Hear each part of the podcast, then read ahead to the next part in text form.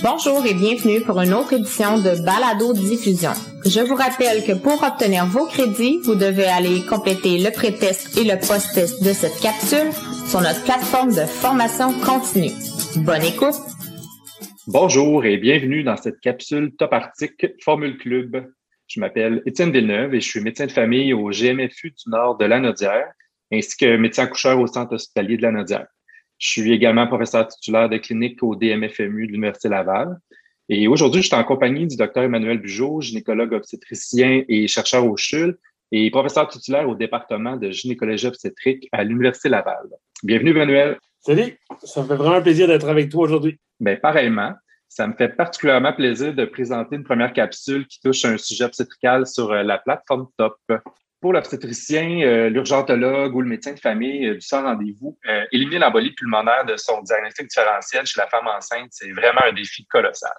Je ne te le fais pas dire. L'embolie, c'est un peu un fantôme qui rôde en médecine et on dirait que chez les femmes enceintes, le dilemme d'exposer un fœtus à des examens irradiants potentiellement inutiles vient souvent nous confronter. Oui, tout à fait. Puis on ne peut pas ignorer que l'embolie pulmonaire, c'est une des causes principales de mortalité maternelle dans les pays développés. L'incidence d'une maladie thromboembolique en grossesse, c'est d'environ une chance sur 1600. Et puis malheureusement, la plupart des patientes atteintes ont une présentation non spécifique avec des symptômes qui peuvent être associés aux changements normaux de la grossesse, comme euh, la dyspnée, les palpitations et l'œdème du membre inférieur. Donc, le défi en clinique, c'est d'éviter le surdiagnostic, mais surtout le sous-diagnostic d'une maladie qui peut être potentiellement mortelle. On sait déjà que dans la littérature que la dénimère présente de trop faibles sensibilités et spécificités dans la population obstétricale pour aider au diagnostic ou à la détermination d'une probabilité pré-test. De ce fait, presque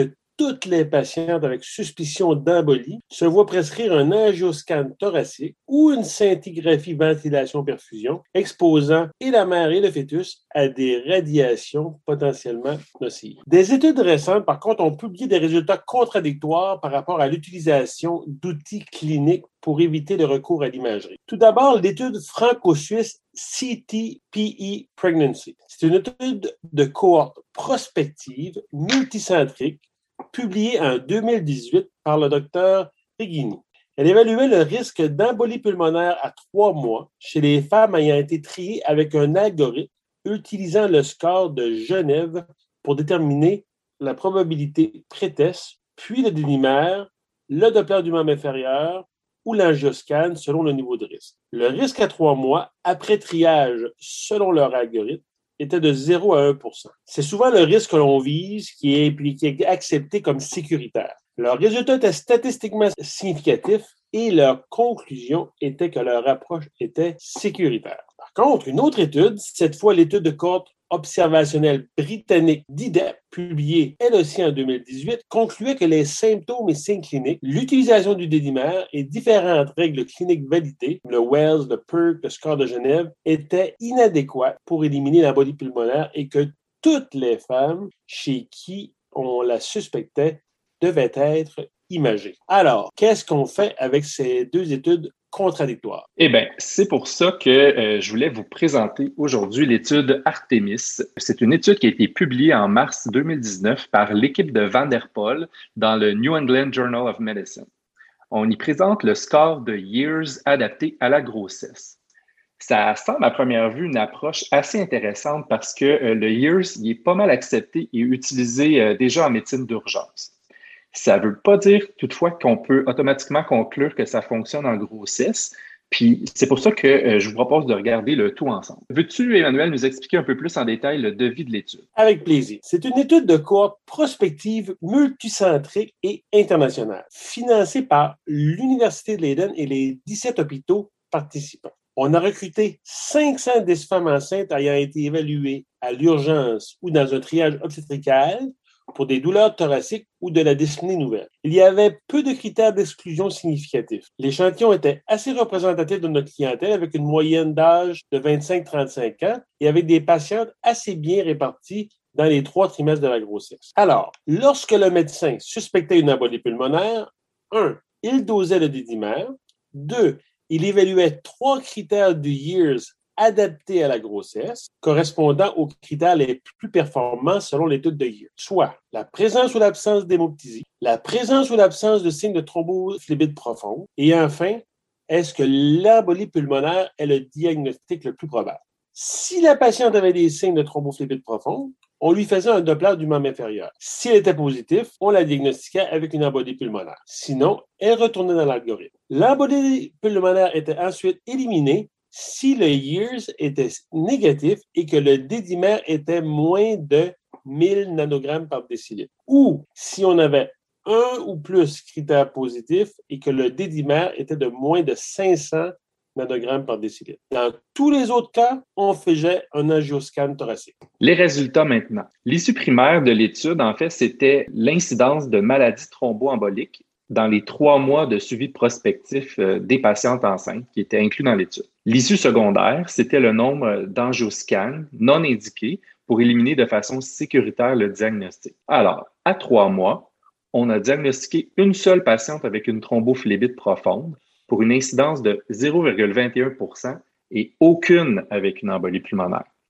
En plus, on évitait environ 65% de prescription d'angioscan au premier trimestre et 32% au troisième trimestre. Dans leur analyse, les auteurs affirment donc que leur algorithme est sécuritaire pour éliminer l'embolie pulmonaire tout en diminuant le nombre d'angioscans nécessaires, surtout pour les patientes au premier trimestre, puis ça, c'est génial parce que c'est le moment de l'embryogenèse où le fœtus est particulièrement sensible euh, aux radiations. Alors, les points positifs de cette étude sont un, un échantillon plutôt grand pour une étude obstétricale. Deuxièmement, l'absence de contribution de l'industrie pharmaceutique dans le financement. Troisièmement, une analyse en intention de diagnostiquer pour la deuxième issue, incluant les violations au protocole comme les patients ayant été scannés, même si elles n'auraient pas dû l'être. Et finalement, la faible perte au suivi et l'utilisation de l'approche du pire scénario envisagé où les pertes au suivi étaient comptabilisées comme ayant eu une embolie pulmonaire. Euh, il y a quand même eu quelques bémols dans cette étude.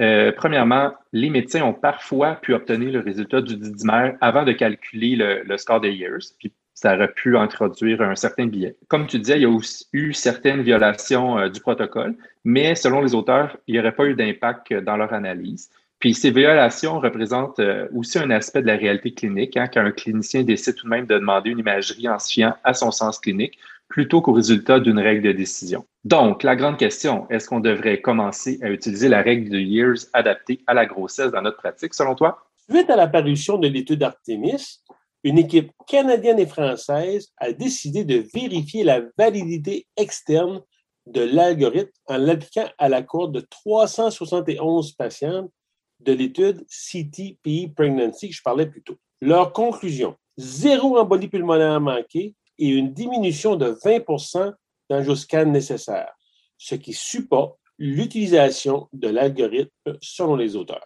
Personnellement, moi, je trouve que ces deux études sont rassurantes et oui, je pense que je vais utiliser le Years adapté à la grossesse dans ma pratique, mais bien sûr avec des bons conseils de départ puis un suivi rapproché selon le cas. C'est sûr que la diminution de l'exposition fœto-maternelle aux radiations, ça m'interpelle, puis ça doit être pris en compte dans nos décisions.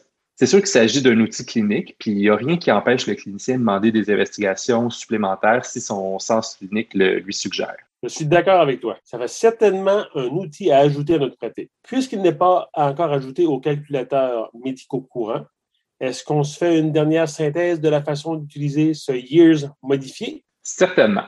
Alors, devant une probabilité clinique préteste très forte d'embolie pulmonaire, je pense qu'on peut continuer comme avant en investiguant d'emblée en ce sens. Ça a l'air d'une embolie, la patiente est tachycarde, essoufflée, elle désature, elle a une douleur pleurétique, thoracique. Ben, je pense pas que je vais calculer des scores. On la traite empiriquement et on investigue. Exact. Par contre, moi, je suis au sans rendez-vous. Madame Tartampion, au premier trimestre, est un peu plus essoufflée que d'habitude. Elle a une petite toux sèche. Je pense que c'est probablement son asthme. Mais elle a aussi une fréquence cardiaque un peu élevée et je me suis mis à penser à l'embolie pulmonaire. En fait, je suis incapable de me l'enlever de la tête. Ouais, ben, c'est une genre de choses qu'on peut voir. Alors, qu'est-ce qu'on fait?